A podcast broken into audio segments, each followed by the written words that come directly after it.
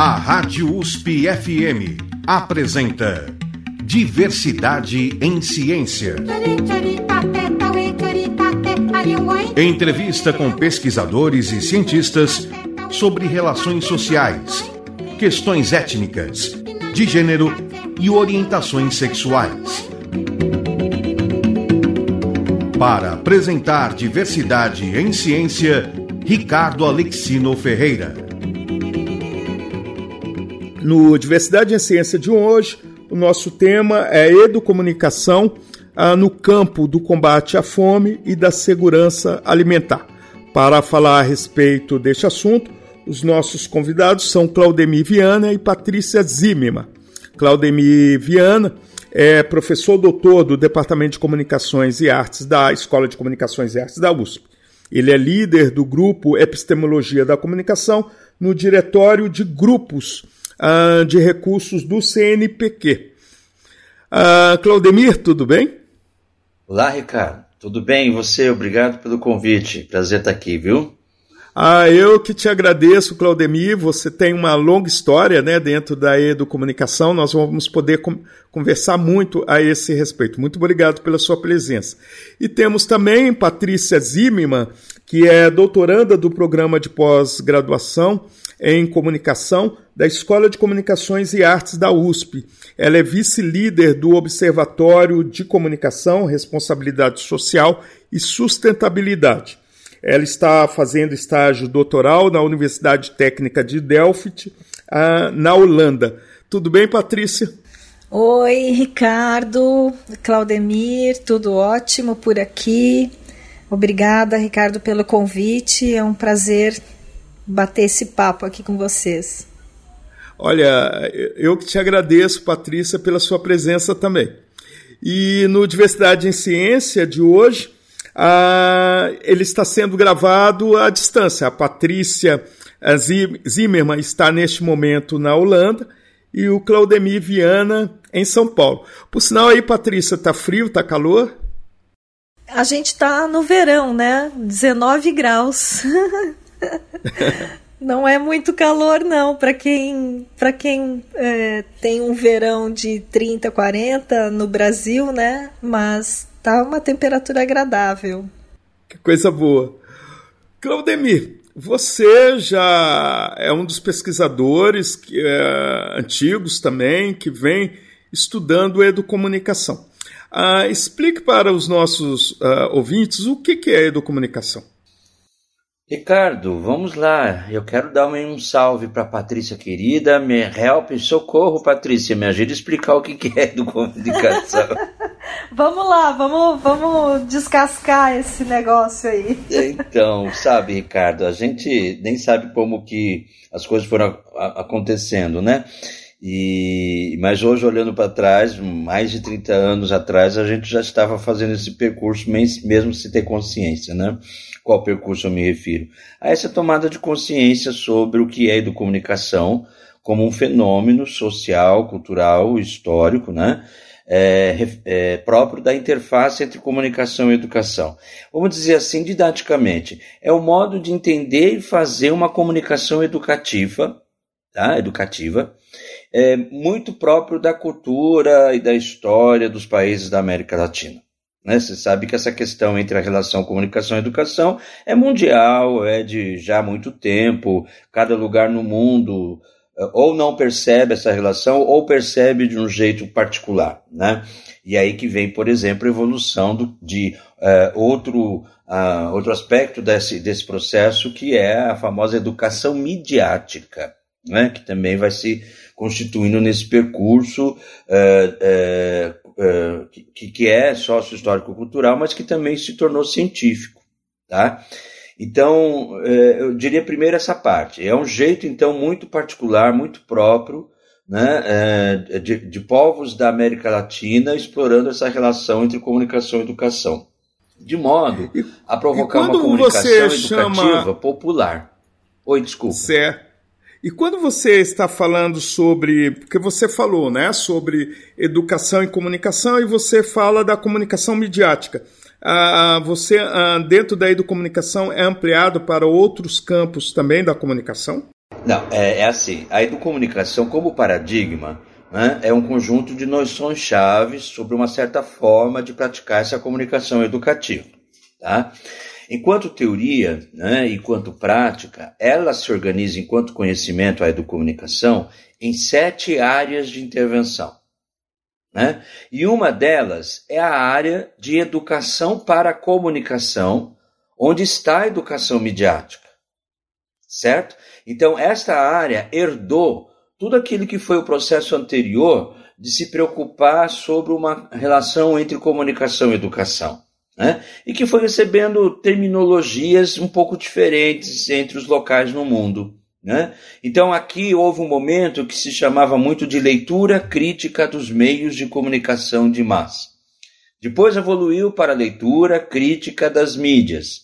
Né? E, essa, e esse, essas terminologias têm por trás, então, novos conceitos que vão se formando a respeito desse fenômeno, com a própria, conforme a própria evolução da, da cultura, da sociedade e aí da ciência, né? Então houve um momento na América Latina, mais recente, no, no início dos anos 90, que se falava mais em educação para a comunicação. Né? Então já tinha essa perspectiva mais antropológica, social, histórica, cultural, de entender essa relação entre comunicação e educação. Então foi daí, nesse bojo, que também esse termo educomunicação surgiu né, num determinado momento, com uma determinada pessoa, que a gente pode continuar falando se você quiser, mas que, enfim, surgiu esse termo para identificar, então, esse fenômeno, esse jeito específico, especial, particular, na América Latina, de explorar essa relação entre comunicação e educação. É basicamente, didaticamente, assim que a gente pode é, definir como o que é e como surgiu. Perfeito. Patrícia, você está na Holanda, né, fazendo a parte do seu doutorado, uh, em estágio doutoral, e uh, você uh, levou para a Holanda pesquisas em educomunicação, é isso? Bom, aqui, Ricardo, é, eu estou investigando uma, uma questão da pesquisa em inovação responsável e sustentável. É, é um pouquinho. É um pouquinho. É, não sei se é diferente, mas talvez se complementam, porque a pesquisa em inovação responsável ela diz respeito à divulgação e difusão científicas, né? E, e, nesse aspecto, a gente, enquanto educomunicadores, a gente também trabalha muito nessa perspectiva de de fazer com que as informações que são muitas vezes é, desenvolvidas e, e soluções que são, que são é, percebidas e é, dentro das, dos departamentos de pesquisa, nas universidades, enfim, que dizem respeito à ciência, é, ficam às vezes muito fechadas em si, né, nos seus próprios círculos, e a gente é, precisa fazer essa mediação aí, né, que é a palavra-chave da educomunicação, então aproximando a, a pesquisa da sociedade, né, e aí nesse, nesse aspecto, especialmente na minha pesquisa, eu trato como que a responsabilidade social corporativa pode ajudar nesse, nesse processo aí de é, trabalhar junto com a ciência soluções que são demandas da sociedade, né? E eu acho que é, não é exatamente a educomunicação que eu estou pesquisando aqui, mas é, quando a gente tem contato com a educomunicação, como eu, que fiz uma revisão da política pública de educomunicação socioambiental na minha dissertação, que foi defendida em 2019, e aí eu fui orientada pelo professor Ismar de Oliveira Soares.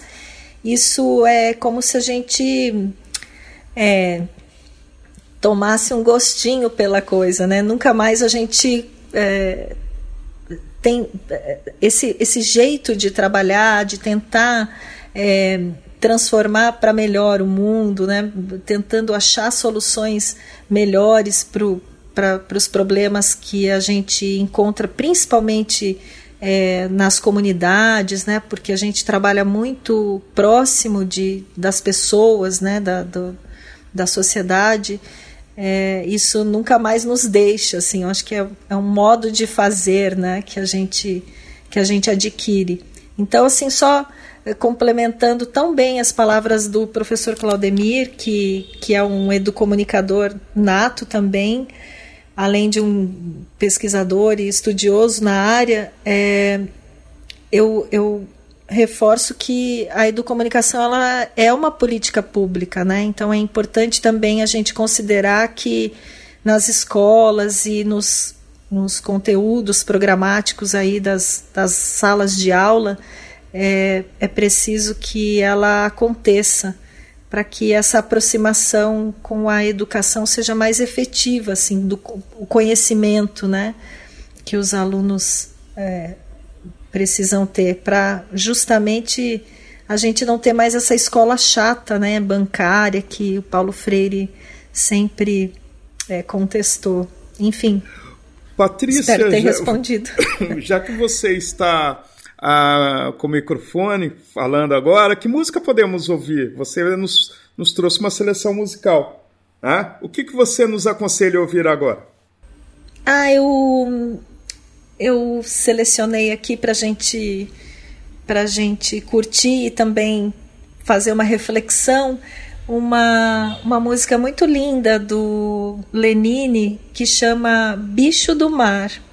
É um uma música que fala aí da tartaruga marinha e de todo o projeto é, que, que é, defende a conservação da tartaruga marinha no Brasil, né? Perfeito. Então vamos ouvir aí Bicho do Mar com Lenine.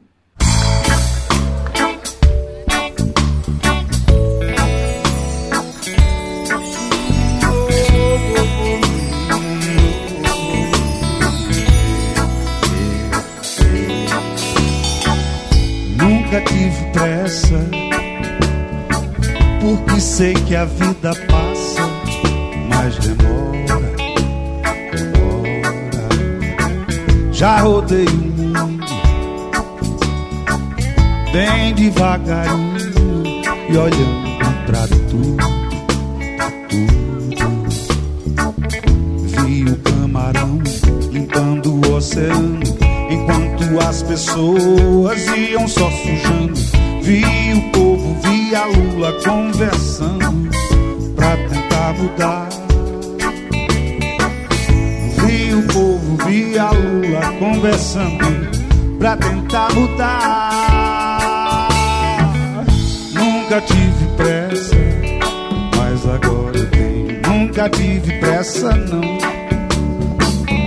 Nunca tive pressa agora eu nunca tive pressa, não. Tenho pressa que essa gente se conscientize, que respeita a vida e que economize. Acredito que um dia o homem vai mudar e as crianças no futuro vão poder brincar. É preciso paciência para ensinar e é preciso consciência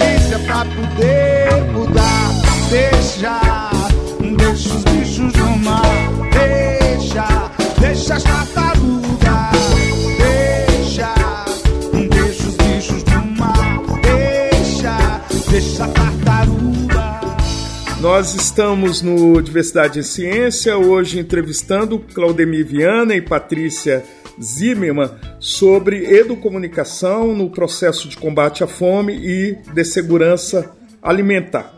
Claudemir, ah, como é que surge essa aproximação da educomunicação nesse projeto do INCT, né, que é Instituto Nacional de Ciência e Tecnologia, do CNPq, de combate à fome, ah, envolvendo aí a educomunicação e o combate à fome?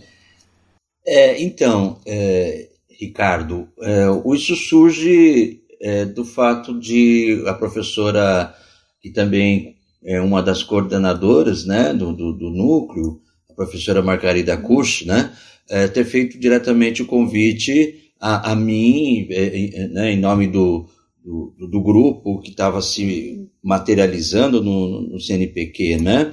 É, visando naturalmente não a, a, mim só como pesquisador em educomunicação, mas também junto comigo outros colegas, inclusive a própria Patrícia Zimmermann, também pelo fato dela ser colaboradora do Núcleo de Comunicação e Educação. Né? Ou seja, Junto comigo temos aí, então, possibilidade de envolver pelo menos outras 30 pessoas, pessoas que estão, é, é, que integram o núcleo de comunicação e educação, né, que foi o núcleo que é, identificou, mapeou, sistematizou o conceito de educomunicação no final dos anos 90, né. Então, por conta disso, dessa, desse histórico e de todo esse, esse, esse acúmulo de práticas educomunicativas e, e, também de pesquisas a respeito, que recebemos o convite com muita honra da professora Margarida Coche, que por também, ter, por também ser professora docente, pesquisadora da Escola de Comunicações e Artes uh, há bastante tempo, é bastante conhecedora desse percurso que o núcleo realizou e, e também é, não só o núcleo, né, outros, outros docentes né, da, da ECA, da Escola de Comunicações e Artes, né, em especial do Departamento de Comunicações e Artes. Bom, é, então foi assim que surgiu o convite e nós ficamos bastante interessados até pela questão social do, da temática, né? a questão da fome e políticas públicas né? para o enfrentamento dessa questão, e por outro lado, portanto, uma questão política, social, né? a ser tratada, a ser cuidada também pela educomunicação, por que não? E, e acho até que é preciso, e podemos dizer por quê daqui a pouco, mas também, além disso, né, de uh, se somar aos esforços de promover uma educação uh, para uma alimentação saudável. Né, que é uma questão uh, de, de, de, extrema importância, porque trata de preparar para daqui a algum tempo, poderia pelo menos a médio prazo, né, termos uma sociedade um pouco mais justa quanto à distribuição alimentar, fugindo aí de uma estrutura econômica de monopólios, é, que produzem alimentos ocupando extensões enormes de terras do Brasil, mas para alimentar, sustentar povos de outros países, sobretudo. Uhum. Não que isso em si seja um problema, não é assim que se entende, mas perceber que é, essa política de uma para uma educação alimentar saudável tem a ver com essas estruturas econômicas sociais, né, do uso da terra. Então, por exemplo, isso tem muita importância com a política pública de agricultura eh, familiar, por exemplo. Né? E, e, também a política pública de preservação do meio ambiente, por exemplo. Inclusive, né? Claudemir, quando você fala de uma agricultura para alimentar outros países, você está falando do agronegócio. O né? grande agronegócio. Que faz muita monocultura da, da, da, da, da soja, né, principalmente. Isso, exatamente. É, ocupando grandes extensões territoriais.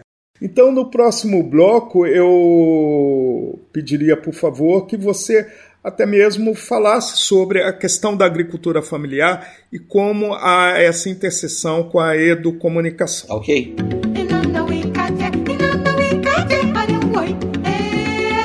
Você está ouvindo Diversidade em Ciência. Entrevista com pesquisadores e cientistas sobre relações sociais, questões étnicas, de gênero e orientações sexuais. Com Ricardo Alexino Ferreira. Você está sintonizado na Rádio USP no programa Diversidade em Ciência, que tem como entrevistados Claudemir Viana e Patrícia Zimmermann Claudemir Viana é professor doutor do Departamento de Comunicações e Artes da Escola de Comunicações e Artes da USP e líder do grupo Epistemologia da Comunicação, no, é, grupo que está alocado no Diretório de Grupos de Pesquisa do CNPq. E temos também Patrícia Zimmermann, que é doutoranda do Programa de Pós-Graduação em Comunicação da Escola de Comunicações e Artes da USP e vice-coordenadora do Observatório de Comunicação, Responsabilidade Social e Sustentabilidade. Ah, ela está fazendo estágio doutoral na Universidade Técnica de Delft, ah, na Holanda. Neste momento, Patrícia Zimmermann está na Holanda. No Diversidade em Ciência de hoje, ah, eles estão nos falando aí sobre a questão da segurança alimentar e da educomunicação. Pois é, é Claudemir, no bloco anterior eu perguntei para você a respeito da. Você menciona né, que o agronegócio é muito voltado ah, para a exportação ah, de determinados tipos de alimentos, é uma negociação aí empresarial, industrial, e você cita ah, que o que garante mesmo a alimentação é a agricultura familiar, né? que sustenta a, a, a alimentação no Brasil. O que, que você está chamando de agricultura familiar?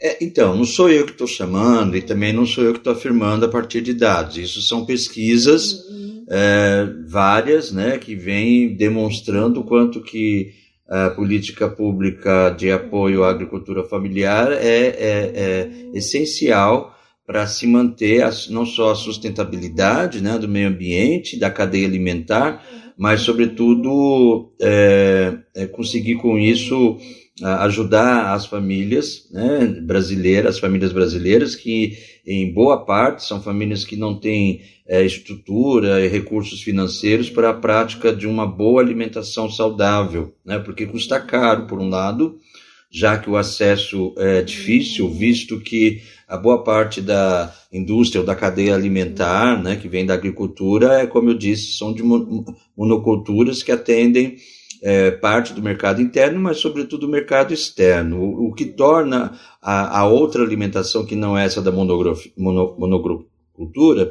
é, é cara e de difícil acesso, né?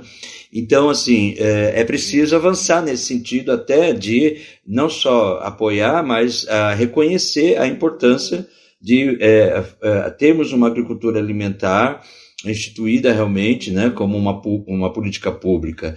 E, e a educomunicação ela pode ajudar nisso de várias frentes, até porque ela não fica restrita à questão educativa, é, o que também é importante, é, dentro das escolas e, e outras instituições de cultura e ensino, né? Ter essa temática presente, né? A, a, do enfrentamento à fome, a importância de uma alimentação saudável, a importância de garantir é, uma sustentabilidade, uma diversidade ambiental, né? E o quanto que uma coisa não precisa estar sendo oposta à outra, como tudo isso pode estar de forma sistêmica, né? Organizada a manter então esse equilíbrio. Então, uma das frentes seria a educação. A outra é a própria sociedade de forma geral, né? De ao se envolver em práticas educomunicativas nas, nos seus territórios, reconhecer esta importância da agricultura familiar que se dá nos seus territórios, né?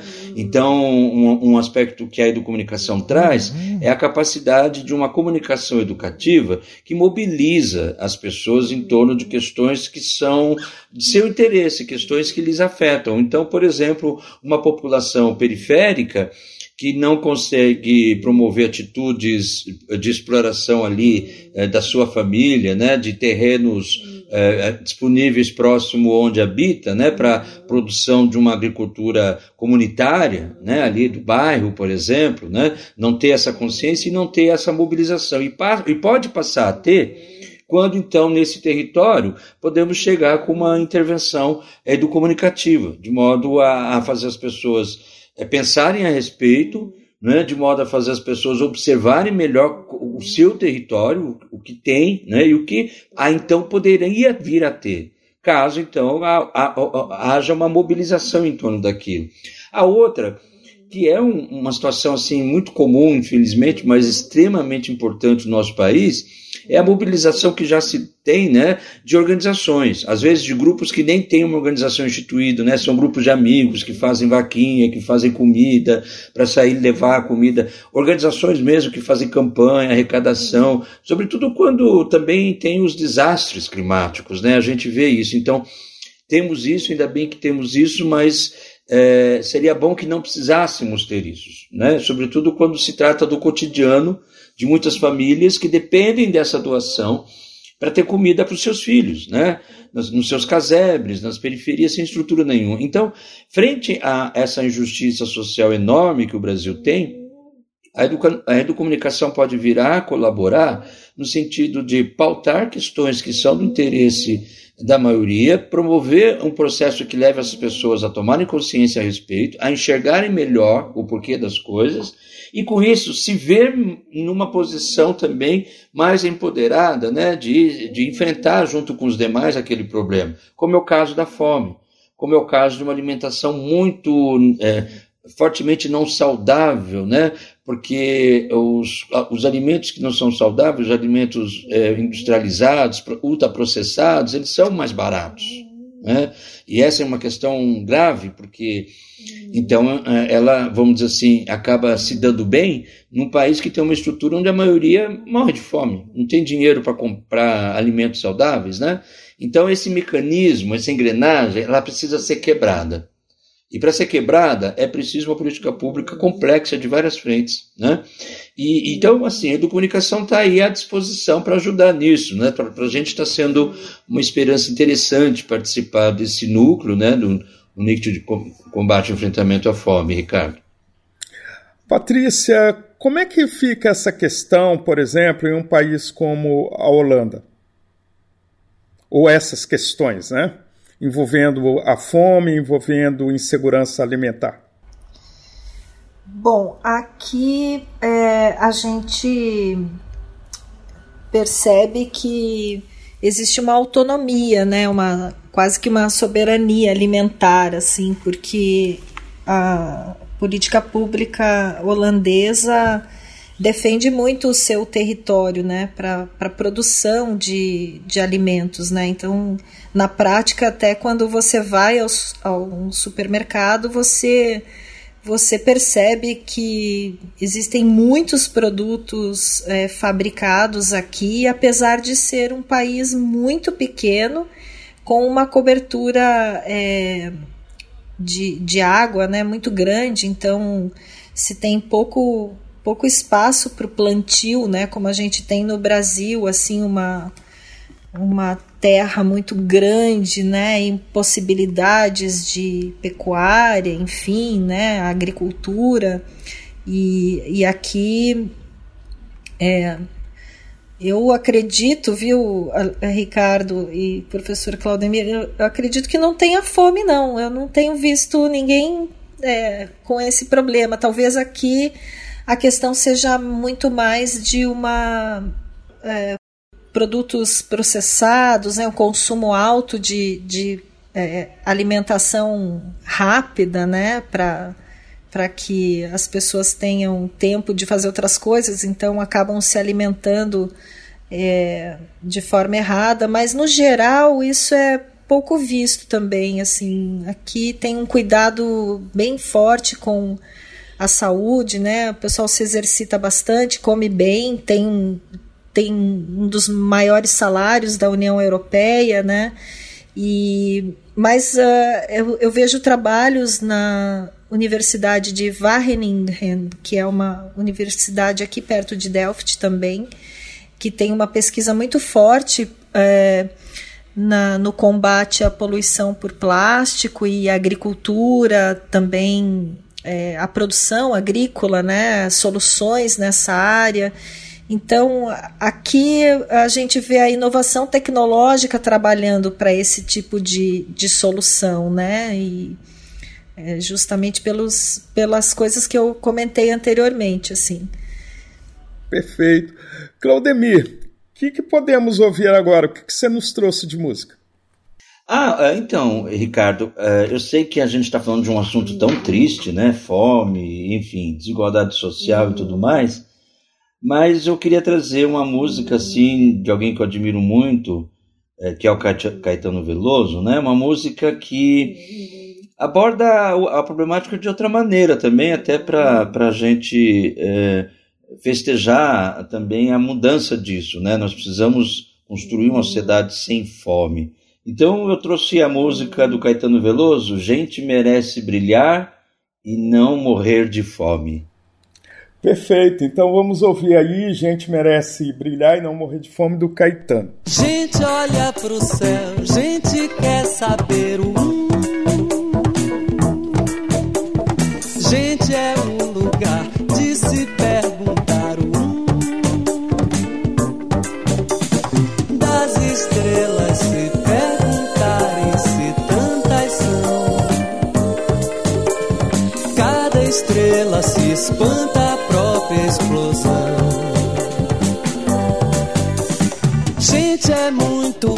gente deve ser o bom.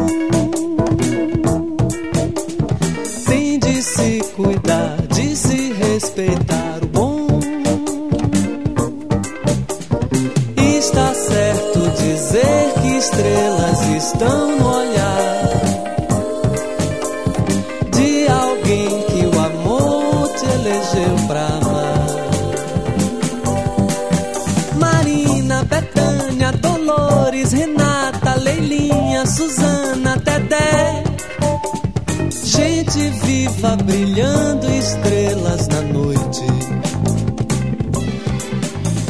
Gente quer comer. Gente Nós estamos aqui no Diversidade em Ciência, hoje entrevistando Claudemir Viana e Patrícia Zimmermann, que estão nos falando sobre a educomunicação ah, e a sua transversalidade nas questões do combate à fome e pela segurança alimentar.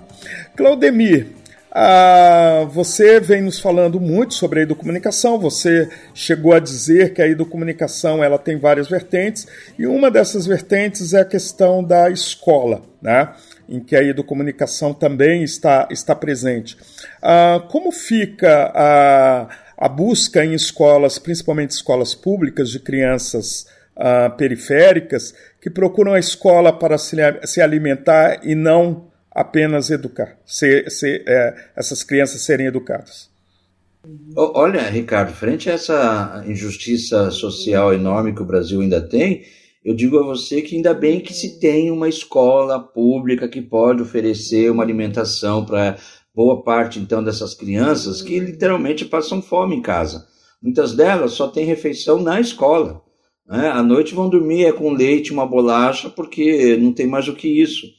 Então, mesmo de manhã, levanta de manhã, às vezes as famílias ah, mais pobres ainda são eh, numerosas, né? muitas crianças, eh, famílias que têm apenas a mãe, né? não tem o, o pai, ou, ou, ou, ou tem os dois, ou um dos dois mais desempregados. É, é realmente, então, assim, eh, que bom que o país chegou a um ponto de ter uma política pública nacional devidamente estruturado com a gestão eh, municipal, né, da merenda escolar. É, e uma merenda escolar que, em, se não na totalidade, agora, em boa parte né, do, do, das cidades, né, é uma boa alimentação. Inclusive, muitas delas, e aí que eu acho algo importante de demonstrar como é possível juntos mudar essa situação, né? Muitas dessas eh, desses municípios fazem parcerias com famí famílias de produtores eh, eh, de uma agricultura familiar, de agricultores ali da proximidade das, das escolas ou na periferia eh, rural, né?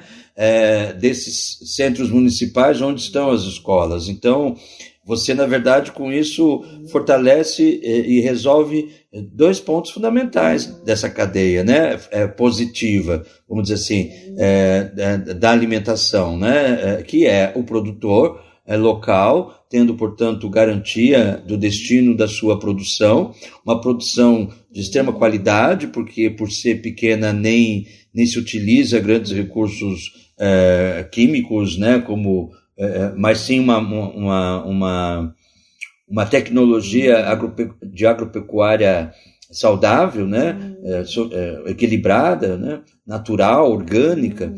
E, por outro lado, a escola, que recebe, então, esse alimento próximo, de extrema qualidade e que pode preparar, então, alimento, alimentos bons, que realmente a criança e o adolescente eles precisam nesse processo. Então, eu, eu, eu, vejo com bons olhos, né? E acho até que isso precisa permanecer durante um tempo. É, é, primeiro, porque o papel da, da escola é esse acolhimento é, completo, né? integral da criança. Criança com fome não, não consegue aprender. Ninguém consegue se concentrar, né? E etc, etc. Então, assim, a, a condição de educando exige, sim, que a escola garante o mínimo da sua saúde alimentar ali enquanto está com ela, né, com a escola, para favorecer o processo de aprendizagem desse, desse educando. Ah, o espaço da escola também tem sido aproveitada para ah, o desenvolvimento de uma, de uma certa agricultura, uma agricultura mais, mais doméstica. Mas antes de responder isso, nós vamos para um intervalo.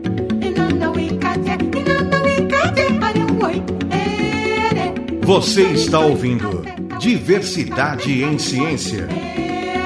Entrevista com pesquisadores e cientistas sobre relações sociais, questões étnicas, de gênero e orientações sexuais.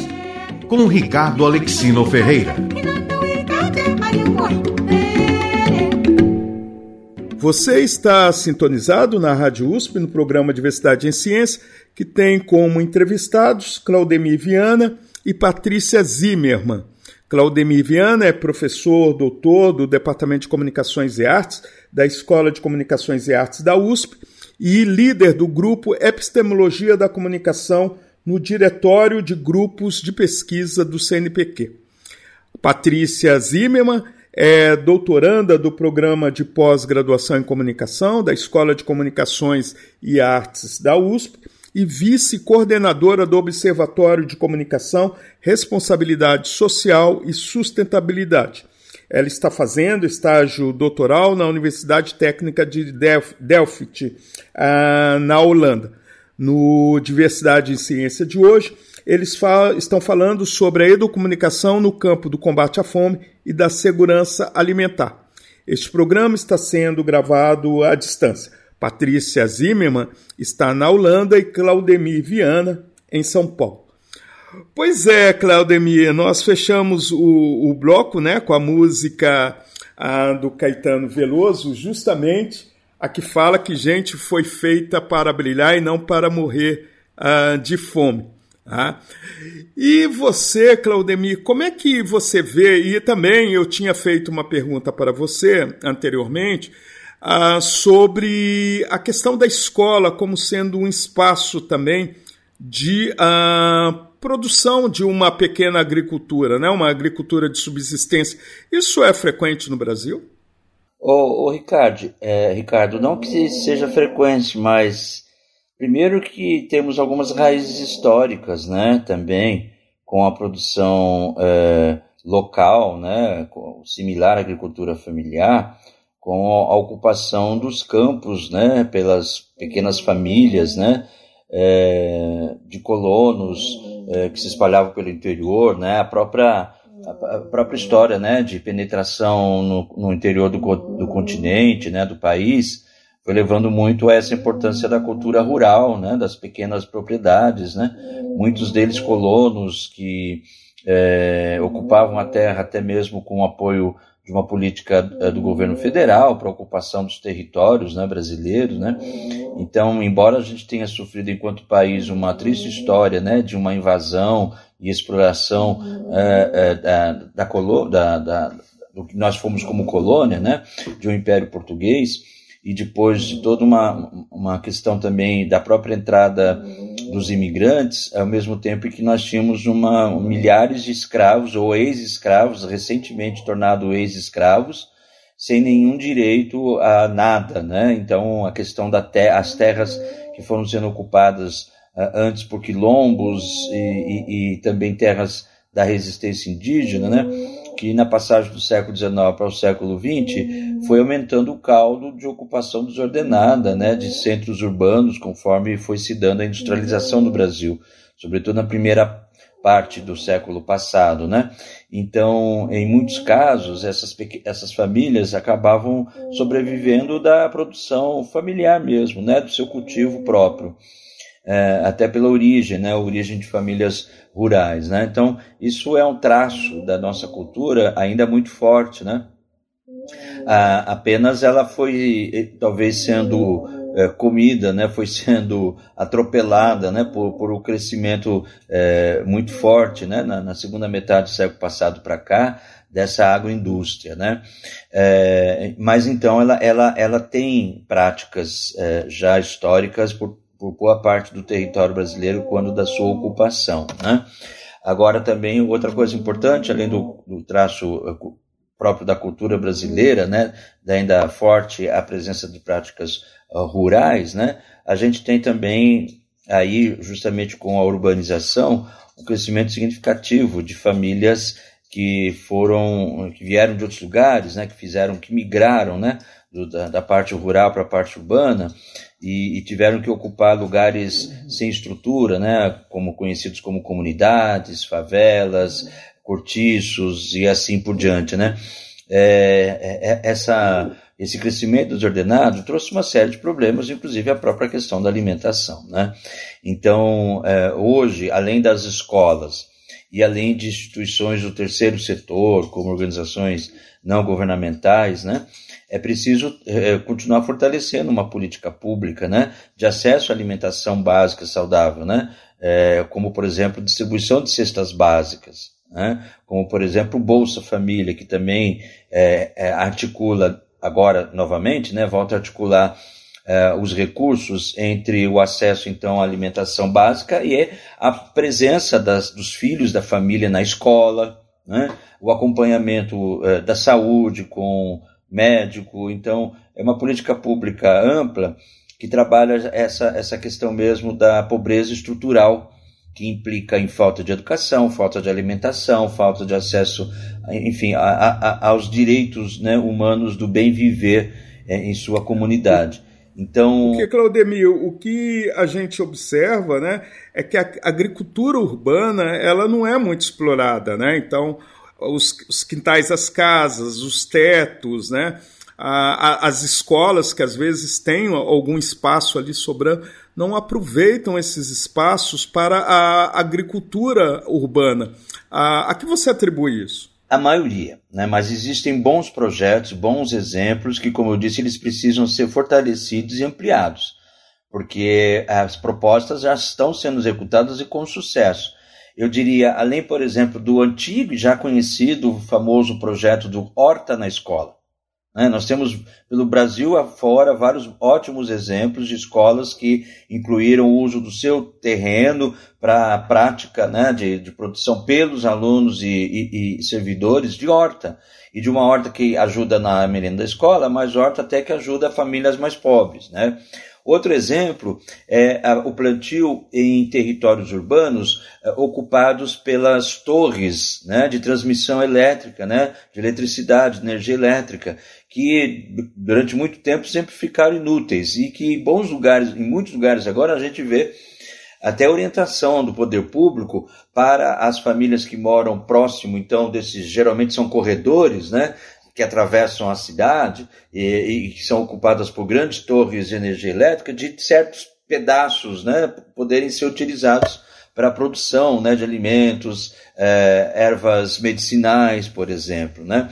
Então, e assim por diante. Né? Temos também as comunidades, né? comunidades que se reúnem para ocupar determinados territórios que são do poder público para a produção de alimentos, hortaliças, por exemplo, né? não em grande, grande quantidade, mas algo que pode servir como salada, né, complemento alimentar daquelas famílias que estão em volta. Então, projetos existem, práticas existem, política pública para fortalecer, fomentar esses projetos existem. O que é preciso é que haja uma, um avanço no sentido de termos mais isso, né, de multiplicar tudo isso, né, e, e, e isso são frentes que vão se somando a outras de um, um, um país que procura atacar as mazelas né, que levam à pobreza, ao sofrimento, é, ao desrespeito aos direitos humanos de mínimo de dignidade, de sua vida. Né?